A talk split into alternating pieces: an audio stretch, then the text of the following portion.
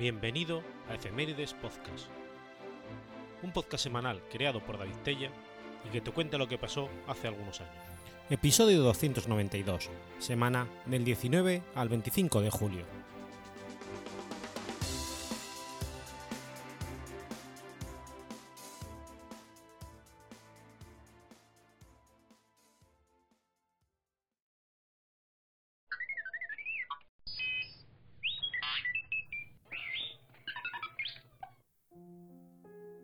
19 de julio del 711.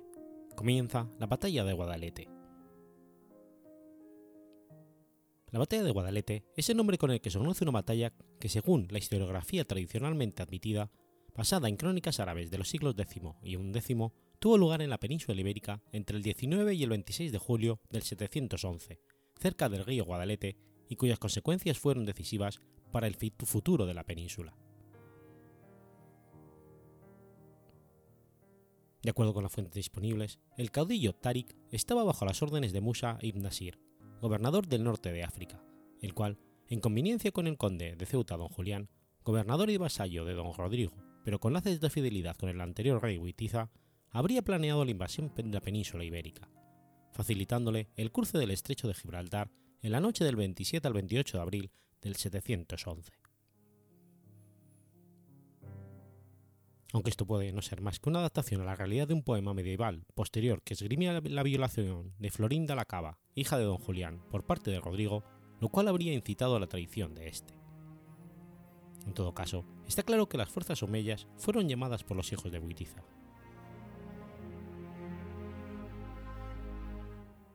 Las antiguas crónicas sobrevaloran el número de efectivos de ambos bandos que participaron en la batalla, llegando a contar 100.000 soldados en el lado visigodo es muy probable que el general Omeya Tariq desembarcase en Tarifa unos 7.000 soldados de a pie de Berber, tomando Cartella y posteriormente Algeciras, donde rechazó el ataque de Banco o Sancho, sobrino de Rodrigo, que habría salido a su encuentro. Poco después recibiría 5.000 refuerzos enviados por el califato. Sumaban 10.000 bereberes y 2.000 árabes. Mientras todo esto acontecía, el rey visigodo se encontraba en el norte de la península ibérica combatiendo a los vascones en Pamplona. La noticia le tardó en llegar dos o tres semanas. La crisis que padecía el reino visigodo en aquellos fatídicos momentos, con continuas confabulaciones y guerras fratricidas entre la nobleza para hacerse con el trono, limitaron considerablemente el margen de maniobra de Rodrigo a la hora de reclutar un ejército con el que hacer frente a la invasión, viéndose obligado a aceptar la interesada ayuda de los viticianos, cuya traición desconocía. Tal como fuere, pudo organizar precipitadamente en Córdoba un ejército de 40.000 hombres a partir del encuentro de Tarik.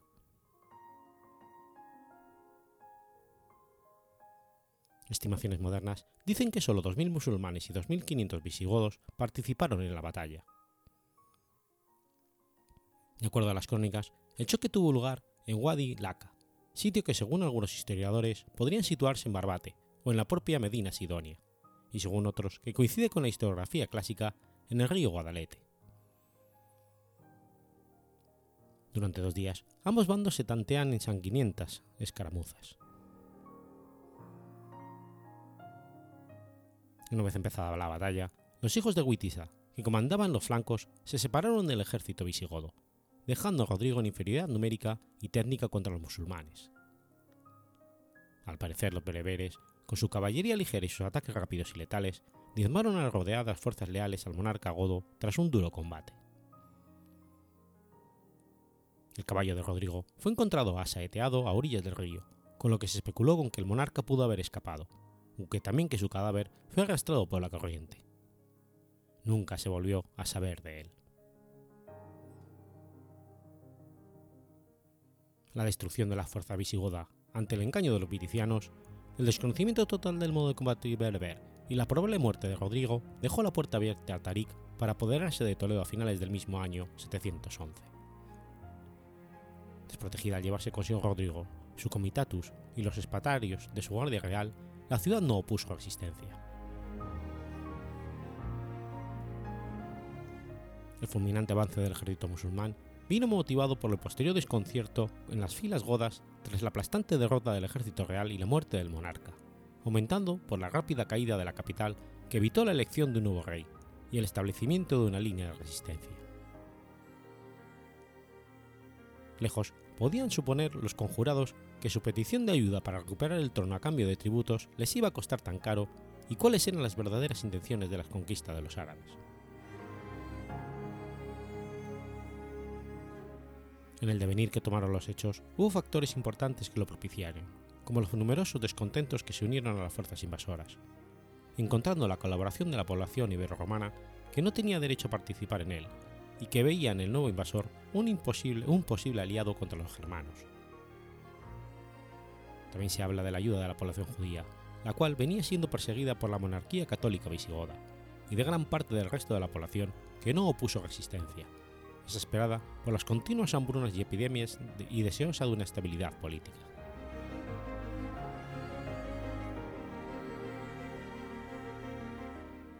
Musa, receloso de los éxitos de Tariq, decidió intervenir personalmente en el 712, al mando de un ejército de 18.000 hombres, en su mayoría árabe.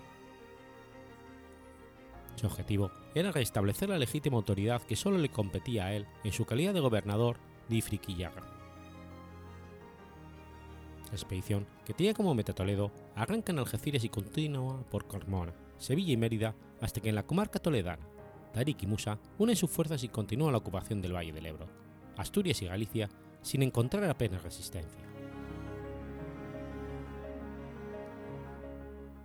El hijo de Musa, Az al-Azid, entretanto ocupaba el cuadrante sureste, Málaga, Granada y Murcia, firmando el 5 de abril de 713 un pacto con el godo Teodomiro en el que se sometía a cambio de total autonomía, respetándose a sus súbditos liberal, libertades y posesiones de religión menos de tres años desde Guadalete, casi la totalidad de la península ibérica estaba en poder del Islam y se intentó invadir el resto de Europa a través del reino franco-merovingio.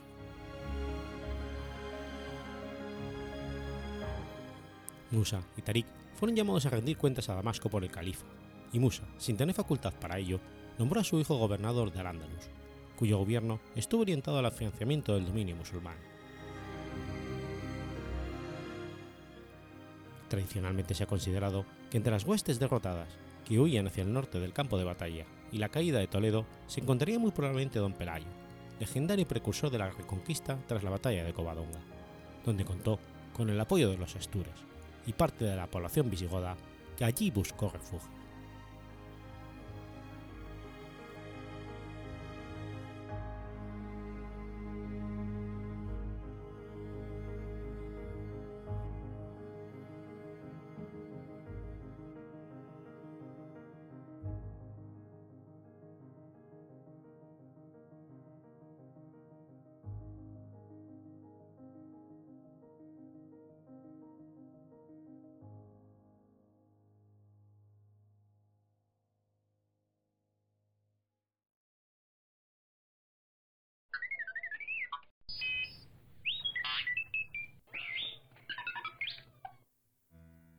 20 de julio de 1402. Sucede la batalla de Ankara. La batalla de Ankara, o batalla de Angora, fue librada el 20 de julio de 1402 entre Ben Yazid I, sultán del Imperio Otomano, y Tamerlán, en la llanura de Kubuk, al noreste de la ciudad de Ankara, en Anatolia, Turquía.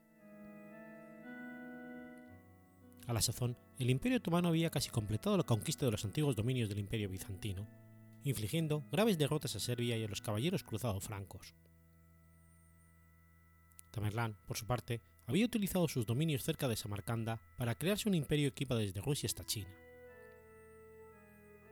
El desarrollo de la invasión de Oriente Medio fatalmente debía medir fuerzas con los otomanos, principalmente referente político de la zona. Villacid había cometido lo que se probó ser un error en 1400 intentó imponer su soberanía sobre el emir Taerten, súbdito de Temur, que gobernaba en Erzincan y Para ello, Villacib se valió de Kara Yusuf, jefe de la Orden de la Oveja Negra y enemigo de Temur. En apoyo de su vasallo, Temur se dirigió al Asia Menor en agosto de 1400. Pero mientras Temur guerreaba con los mamelucos en Siria, Beyazid tomó Erzikán, capturando a la familia de Taerten. Temur no tomó represalias de inmediato, sino que pasó el invierno de 1401 y 1402 en Karabaj y a la primavera de 1402 en las fronteras de Georgia para invadir finalmente el Imperio Otomano en junio de 1402. Restauró a Taerten en Erizkán, revistió sus tropas en el planicie de Sivas y por la vía de Kayseri se dirigió hacia Ankara, donde se hallaba su enemigo.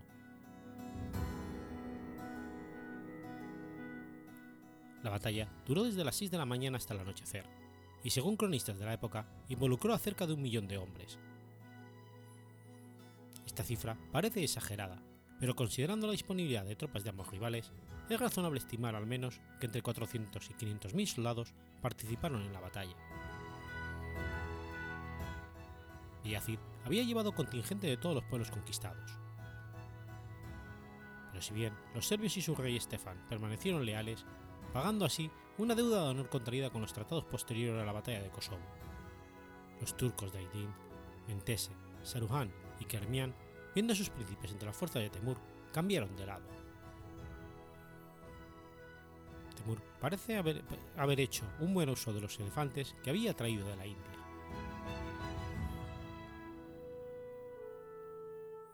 El ejército turco-mongol, ubicado a aguas arriba del arroyo Kubuk, logró mediante una obra de ingeniería realizar una división de las aguas del arroyo, privando de agua al ejército otomano.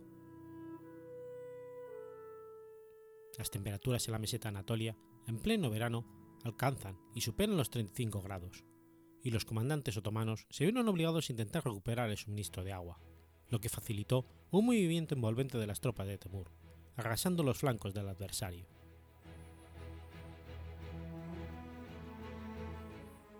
Villacid luchó durante todo el día, a la cabeza de 10.000 genízaros y las tropas serbias. Finalmente al atardecer decidió retirarse después de ver a su guardia aniquilada. Pero su caballo cayó muerto y fue hecho prisionero junto a uno de sus hijos. Bellacid, humillado por el desastre, moriría poco tiempo después. Temur continuará su campaña en el Asia Menor, arrasando la capital otomana, Bursa y el enclave cristiano de los caballeros de Rodas en Esmirna. El territorio otomano experimentó una fuerte sacudida, quedando reducido a poco más que el norte de Frigia, Mitinia y Misia, Balcanes y lo que restaba del imperio bizantino. Por su parte, Tamerlán desistió de seguir altando, atacando los dominios otomanos y se embarcó en una expedición a China, en la que pereció, desmembrándose su imperio, por lo que la amenaza que éste significaba para que los otomanos desapareció para siempre. De todas maneras, a los otomanos les costó al menos un par de décadas repararse del golpe recibido.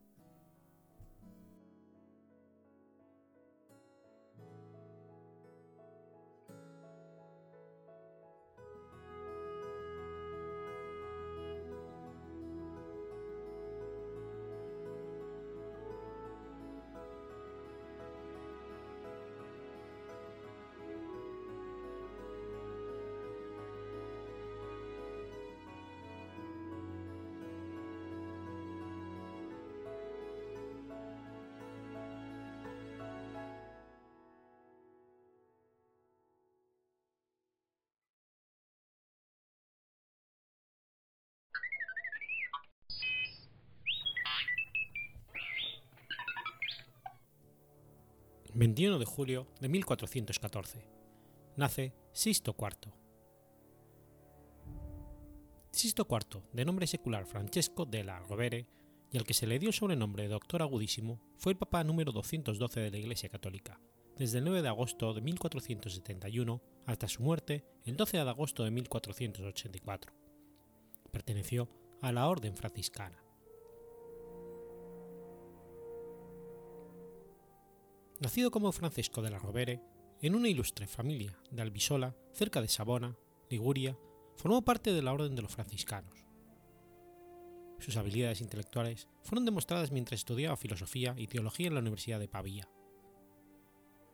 Después de sus estudios, dictó cátedra en varias universidades italianas de importancia. En 1464 se convirtió en ministro general de la Orden franciscana. El Papa Paulo II lo elevó al cardenalato en 1467. Como muchos papas, Sisto IV incurrió en el nepotismo. Nombró en cargos de autoridad y de ingresos a más de 25 sobrinos y parientes, entre ellos ocho cardenales. Casó dos sobrinos con princesas bastardas de Nápoles, otro con la heredera del ducado de Urbino, otro con los Sforza de Milán. Todo tan rápidamente y en tan poco tiempo que nadie llegaba a hacer el recuento de aquella parentela. Después de lograr aumentar el territorio de los estados pontificios, su sobrino, Giralomo Riario, dirigió el fracasado intento de asesinato contra Lorenzo del Magnífico y su hermano, conocido como la conspiración de los Paxi. Tras el asesinato, Girolamo Riario reemplazaría a Lorenzo en Florencia. El arzobispo de Pisa, uno de los principales organizadores de este golpe, fue ahorcado en las paredes del Palacio de la Signori. Sisto IV contestó estas acciones con un interdicto, desatando una guerra de dos años contra Florencia. También indujo a Venecia para que atacara a Ferrara, ya que deseaba ese último territorio para su otro sobrino. Los príncipes italianos, enojados ante estas acciones, crearon una alianza para obligarlo a declarar la paz, hecho que molestó mucho a Sisto IV. En momentos de gran expansionismo otomano, declaró a Esteban el Grande de Moldavia verdadero campeón de la fe cristiana, tras derrotar de manera decisiva al imperio turco en la batalla de Balsui. Sisto IV se comprometió en la agresión de Venecia en contra del ducado de Ferrara, acto que él mismo había incitado en 1482. Su ataque combinado fue rechazado por una alianza de Milán, Florencia y el rey de Nápoles, su aliado. Al negarse a desistir de las hostilidades que él había instigado, Sisto IV emitió un interdicto en contra de Venecia en el año 1483. Sisto IV toleró las actividades de la Inquisición y bajo presiones políticas de Fernando II de Aragón emitió la bula Exigit Sincerae Devotions Affectus el 1 de noviembre de 1478, que estableció un inquisidor en Sevilla. Sin embargo, Sisto IV luchó contra el protocolo y las prerrogativas jurisdiccionales de la Inquisición, desaprobó sus excesos y tomó varias medidas para condenar los abusos que se registraron en 1482. En asuntos eclesiásticos, Sisto IV instituyó la celebración del Día de la Inmaculada Concepción de la Virgen María el 8 de diciembre. Anuló de manera formal, en 1478, los decretos reformistas del Concilio de Constanza. Fue uno de los principales artífices del Renacimiento, siendo responsable de llevar a Roma un equipo de artistas para trabajar en la Capilla Sistina, que le debe su nombre. Además de restaurar el acueducto que suministraba a Roma una alternativa al insalubre agua del río que la había hecho famosa, restauró o reconstruyó más de 30 iglesias de la ciudad, entre ellas la de San Vitale y Santa María de Popolo. La capilla Sixtina fue construida bajo su pontificado, junto con el puente Sixtino, el primer puente desde la antigüedad que cruzaba el Tíber, que permitía una mejor integración del Vaticano con el corazón de la antigua Roma. Todo esto fue parte de un plan urbanístico a gran escala realizado durante su papado, que también eliminó los mercados del Campidoglio trasladándolos a la Plaza Navona en 1477, y en Bula de 1480 decretó el ensanche de las calles y la primera pavimentación desde la era imperial. Al comienzo de su papado en 1471, reunió varias esculturas de época romana que supusieron el inicio de la colección papal de arte que se convertiría en las colecciones de los museos capitolinos. Además, reinauguró, enriqueció y agrandó la Biblioteca Vaticana. Solicitó a Regio Montanus que reorganizara el calendario juliano y llamó a Jospin Despres a Roma para que interpretara su música. Las profecías de San Malaquías se refieren a este papa como Piscator Minorita, pescador menor, cita que hace referencia al hecho de que fue hijo de pescador y a que fue educado por los frailes minoritas.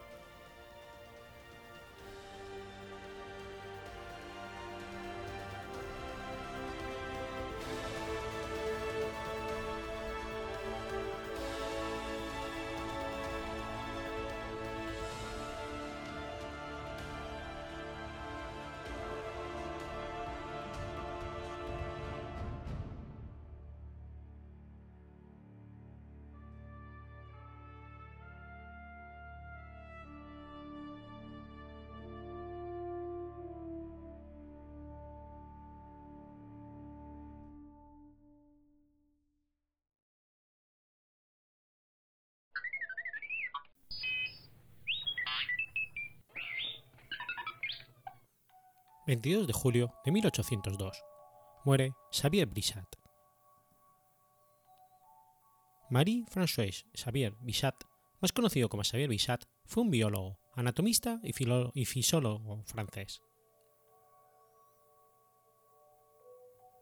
Xavier Bichat comienza sus estudios de medicina en Lyon bajo la dirección de Marc Anthony Petit. En 1793 se traslada a París, donde Pierre-Joseph de Salt reconoce rápidamente sus capacidades y se convierte desde entonces en su protector. A la muerte de Desault, Bichat completó y publicó su obra. En 1797, Bichat comienza a dar clases de medicina, actividad que a partir de 1800 compagina con su ejercicio como médico del Hotel Dieu de París. Al mismo tiempo, se dedica a la investigación anatómica, publicando grandes tratados, siendo su principal obra la Anatomía General, aplicada a la fisiología y a la medicina, completada y ampliada póstumamente por Pierre-Augustin Becquat.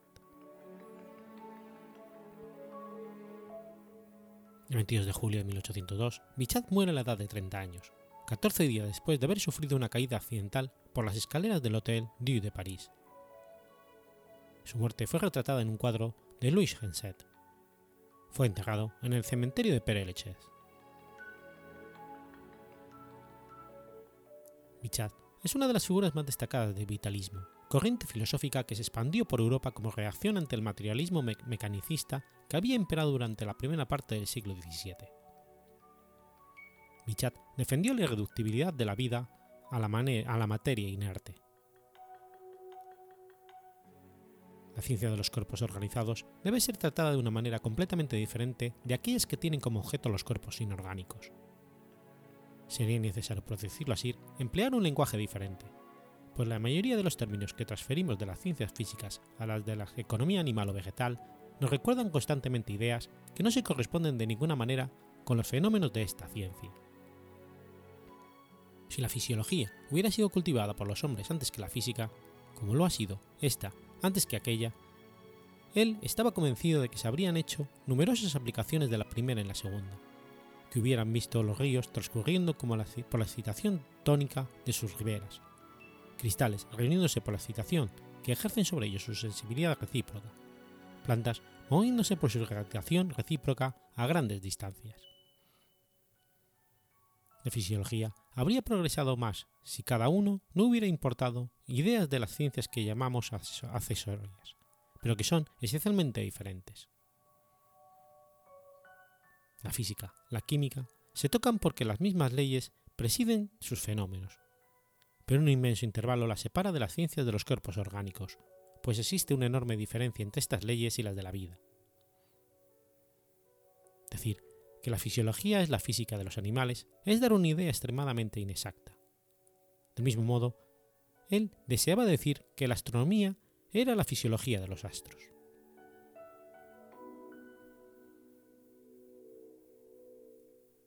Bichat investigó en detalle la distinción establecida por Aristóteles y Buffon entre las funciones vegetativas y orgánicas. En primer lugar, Bichat clasifica las funciones que permiten la supervivencia del organismo, ejemplo, la respiración, la nutrición, el transporte de sustancias y la excreción, en individuales y específicas.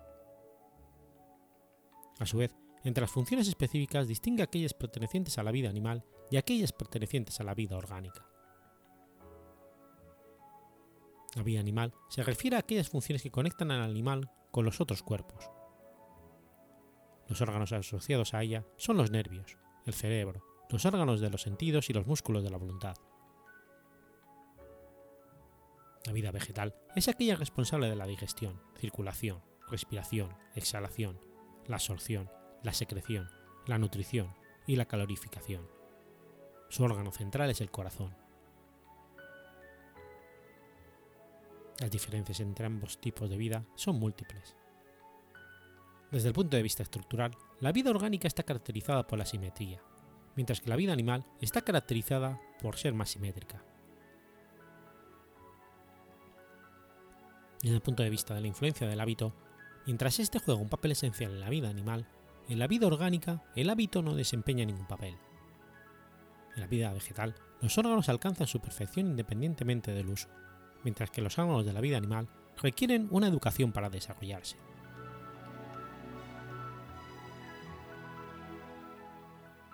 Bichat ha pasado a la historia de la medicina por ser el gran renovador de la anatomía patológica, convirtiéndose en el fundador de la historiografía moderna.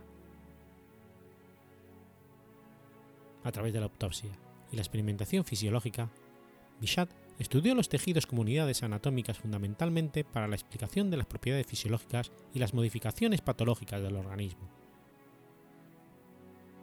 Bichat adopta las ideas de Théophile de Bourdieu y Paul-Joseph de Barnet sobre la fuerza vital, pero distingue la vida animal de la vida orgánica concentrándose en esta última, tratando de encontrar una vitalidad propia a cada tejido.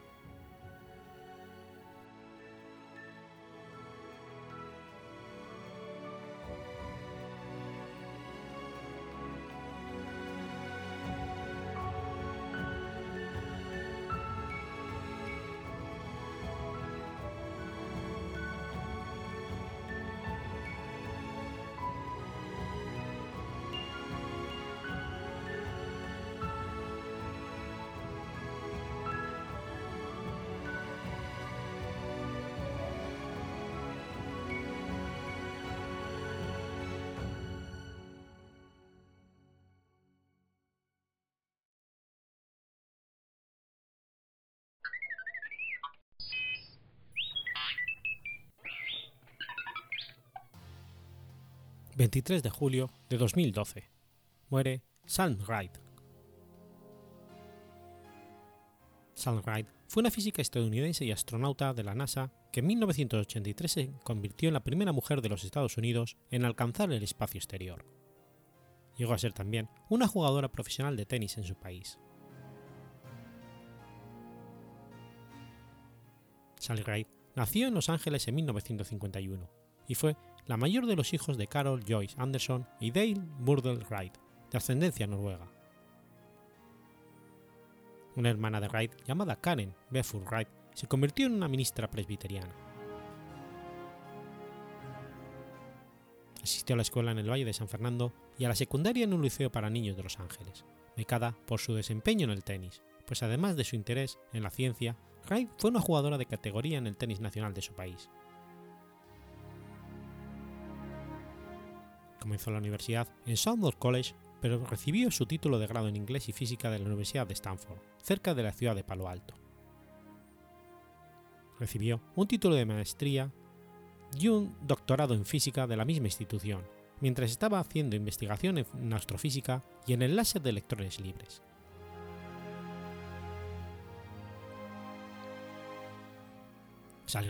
Fue una de las 8.900 personas que respondieron a un anuncio en un periódico que solicitaba candidatos para el programa espacial. Como resultado de ello, Wright ingresó en la NASA en 1978. Durante su carrera, Sally fue comunicadora de cabina para el segundo y tercer vuelo del programa del transbordador espacial y ayudó a desarrollar el brazo robot. El 18 de junio del 83 se convirtió en la primera mujer del continente americano en viajar al espacio como tripulante en el transbordador espacial Challenger, como parte de la misión STS-7. La tripulación de cinco astronautas abordó la misión STS-7 y desplegó dos satélites de comunicaciones. Realizó experimentos farmacéuticos y fue la primera misión en utilizar el brazo robot en el espacio la primera en utilizar el brazo para recuperar un satélite. Su segundo vuelo espacial fue en el 84, también a bordo del Challenger. Acumuló más de 343 horas en el espacio. Wright estuvo ocho meses en formación para su tercer vuelo, cuando ocurrió el accidente del transbordo espacial. Fue asignada como parte de la comisión presidencial para investigar los detalles del accidente y encabezó el subcomité de operaciones de ese comité. Tras la investigación, Wright fue destinada a la oficina central de la NASA con sede en Washington. Allí llevó a cabo el primer esfuerzo de planificación estratégica de la NASA, escribiendo un informe titulado El liderazgo y el futuro de los Estados Unidos en el espacio, y fundó la Oficina de Exploración de la NASA.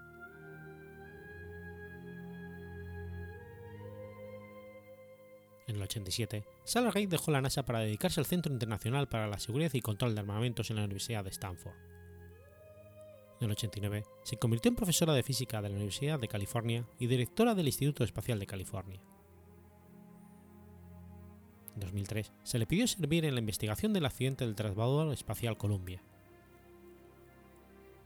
Fue excedente de la universidad para ejercer el puesto de director ejecutivo de ciencia. Wright fue autora y coautora de varios libros sobre el espacio, dirigidos a los niños con el objetivo de alentarlos a que estudiasen ciencias. Wright recibió numerosos honores y premios, entre ellos el Premio Jefferson de Servicio Público, el Premio Von Braun, el Eagle Living y el Premio NCAA de Theodore Roosevelt. Fue introducida en el Salón de la Fama Nacional de la Mujer y en el Salón de la Fama de Astronautas, y fue galardonada en dos ocasiones con la Medalla de Viajes Espaciales de su país. Wright fue la única persona que actuó en los comités que investigaron los accidentes, tanto del Challenger como del Columbia. Murió el 23 de julio del 2012 tras padecer un cáncer de páncreas.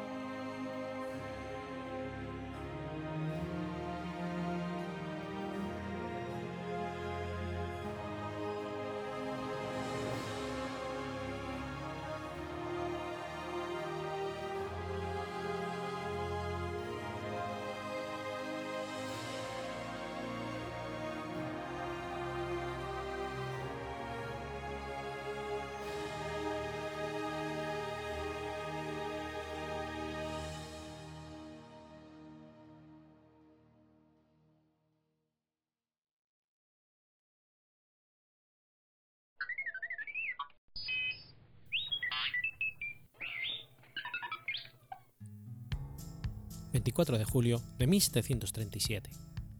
Nace Alexander Delaunay.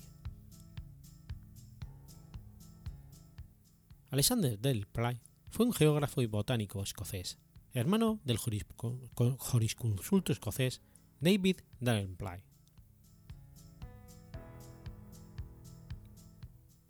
Se incorporó de joven a la Compañía Británica de las Indias Orientales. Realizó varios viajes de exploración en el archipiélago indonesio y otros destinados a documentar relaciones cartográficas de las costas. La compañía lo nombró hidrógrafo. Él robó importantes cartas náuticas a España cuando fue el último gobernador británico de Manila. Al ordenó saquear la mayor parte de los fondos documentales de la ciudad, que era el centro documental y cartográfico más importante del Pacífico. Así, saquea sobre todo la importantísima biblioteca del Gran Convento Agustino de San Pablo. Allí pudo obtener un tesoro bibliográfico y cartográfico. Toda la labor mapística de Andrés de Urdaneta, quien fue agustino, documentación que perfeccionada seguía en uso por los marinos españoles y que facilitó los falsos descubrimientos de Cook. Sus observaciones y mapas contribuyeron al éxito del primer viaje de James Cook alrededor del mundo.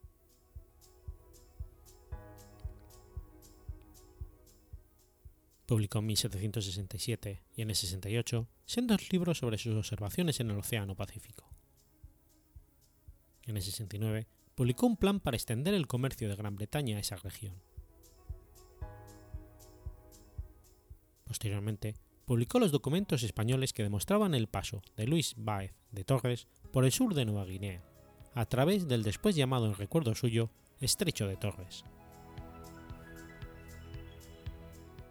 despertó un gran interés su hipótesis de la existencia de un continente desconocido que llevó a Cook a emprender otro viaje hacia el Pacífico Sur.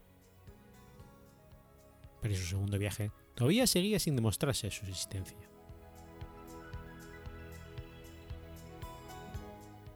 La complicación de viajes de navegantes españoles, publicada en 1770, que se, reducirá en versión abreviada al francés en 1774. Estuvo embarcado en la búsqueda de un continente meridional y se sintió amargamente decepcionado cuando seleccionaron a Cook, en su lugar, como comandante de la expedición que eventualmente encontraría Australia en 1770. Durante su vida, produjo millares de cartas náuticas detallando por primera vez un número notable de los mares y océanos existentes, que contribuyeron perceptiblemente a la seguridad de la navegación.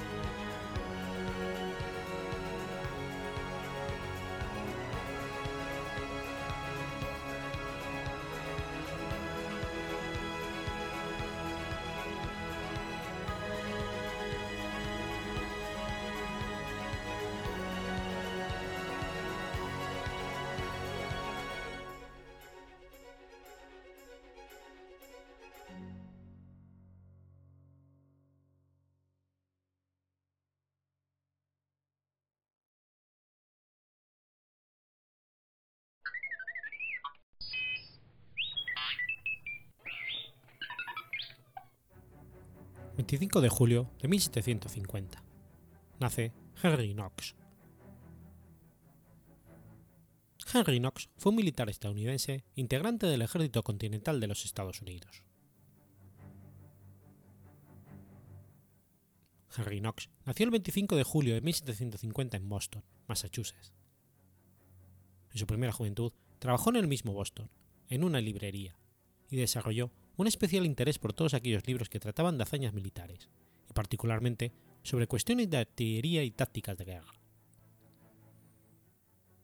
El negocio editorial al principio no fue muy próspero, pero más adelante se convirtió en un centro de encuentros de diferentes personalidades. Allí pudo conocer a John Adams y a Nathan Green, que con el tiempo vendría a ser compañero y amigo inseparable.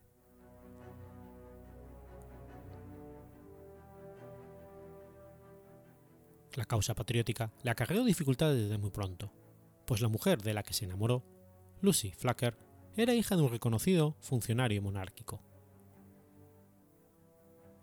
A pesar de las objeciones de la familia, Henry y Lucy se casaron. Meses después, los padres de Lucy regresaron a Inglaterra y en 1775, con tan solo 25 años, Henry se unió al movimiento revolucionario que apoyaba la independencia americana.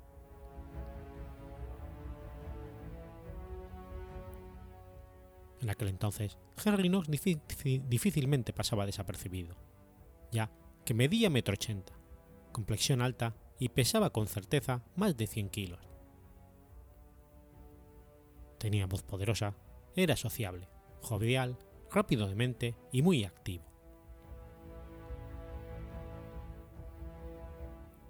Washington vio por primera vez a Knox durante una inspección de las defensas de Rosbury el 5 de julio, solo tres días después de haber asumido el mando del ejército, y al parecer quedó impresionado.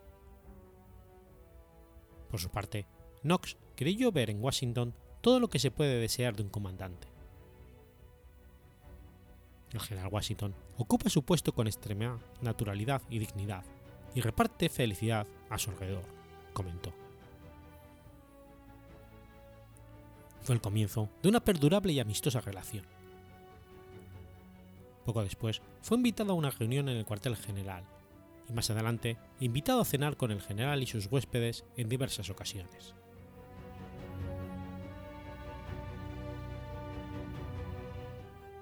Su primera intervención relevante data del momento cuando Henry Knox sugirió por primera vez la idea de apoderarse de los cañones del remoto fuerte de Ticonderoga, en el lago Champlain. Una empresa tan colosal y sin duda alguna tan plagada de dificultades que muchos la consideraban imposible. Se sitúa en el contexto del asedio de la ciudad de Boston de finales del 75. Pese a ser un plan urdido por un veinteañero, fue comunicado y aceptado por la Comandancia Suprema. El 16 de noviembre, Knox ya estaba en camino, acompañado por su hermano William de 19 años, y con permiso para gastar hasta mil dólares. Poco antes de partir, le escribió a su mujer, No temas, no hay enfrentamientos en la misión, solo son negocios.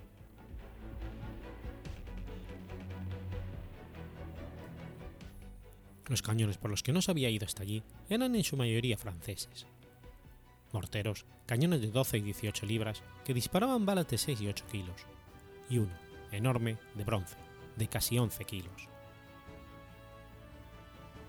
Tras revisarlos, Knox seleccionó 58 morteros y cañones. Tres de los morteros pesaban una tonelada cada uno, y el cañón, de 24 libras, más de 2.500 kilos. El conjunto debía pesar por lo menos 55.000 kilos. Con todo este material, emprendió la marcha hacia Boston en una travesía de cientos de kilómetros, que pasaría a la historia.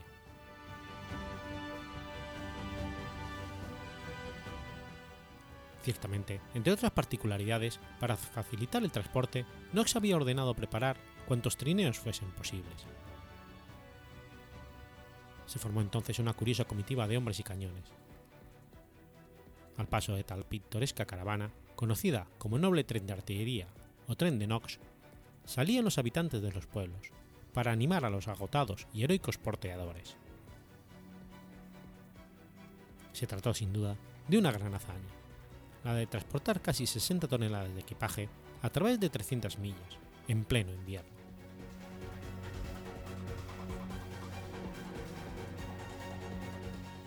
El regreso de Knox al cuartel general de Cambridge estimuló definitivamente a George Washington en su deseo de pasar a la acción.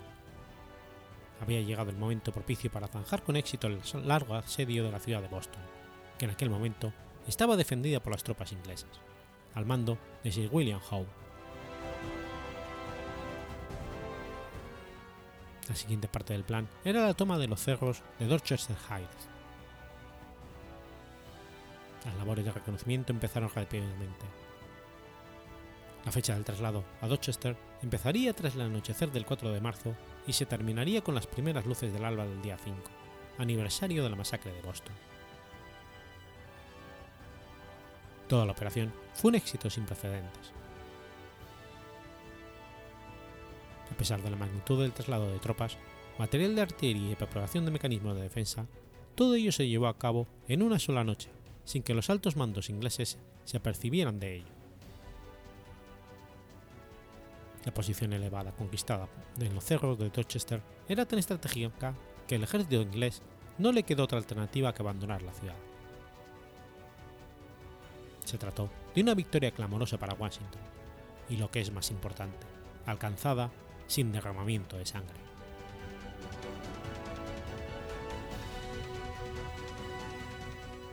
La participación de Knox en los siguientes acontecimientos de la Guerra de Independencia Americana, en el año 76, es menos significativa. A pesar de que siempre estuvo en una posición cercana a George Washington, no hay constancia clara de sus acciones en las batallas de Brooklyn y la pérdida del fuerte de Washington. En cambio, vuelve a deslumbrar con luz propia en la batalla de Trenton cuando después del inmemorial paso del Delaware, formando parte de los 2.500 hombres a las órdenes de George Washington, derrotaron a los hasta entonces temibles gesianos. Lo mismo cabe decir de su participación en la batalla de Princeton, en los comienzos de 1777. Estos dos últimos enfrentamientos cambiaron significativamente el curso de la guerra. En efecto, el apaleado ejército estadounidense en, en, su penosa y larga retirada desde Nueva York a través del territorio de Nueva Jersey encontró en estas victorias el apoyo sobre el que renovar sus ánimos y al mismo tiempo devolver la confianza del comandante en jefe, Washington.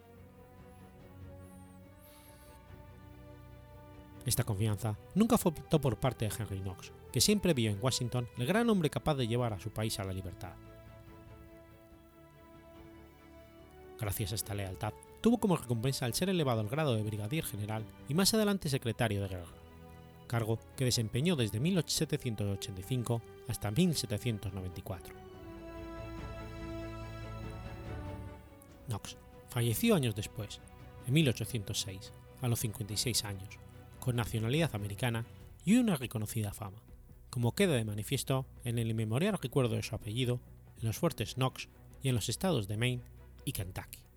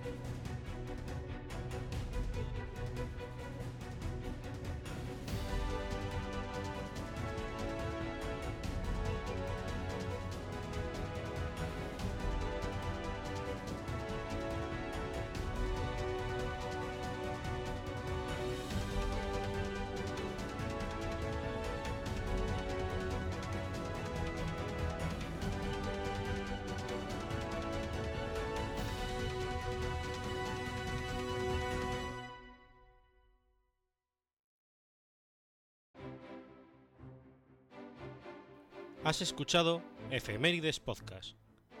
Si quieres ponerte en contacto conmigo, puedes hacerlo por Twitter a la cuenta arroba efemeridespod o mi cuenta personal, arroba telladavid, o por correo electrónico a la dirección efemeridespod.gmail.com. También puedes visitar la página web efemeridespodcast.es. Y recuerda que puedes suscribirte por iTunes y por iBox, y tienes un episodio nuevo cada lunes.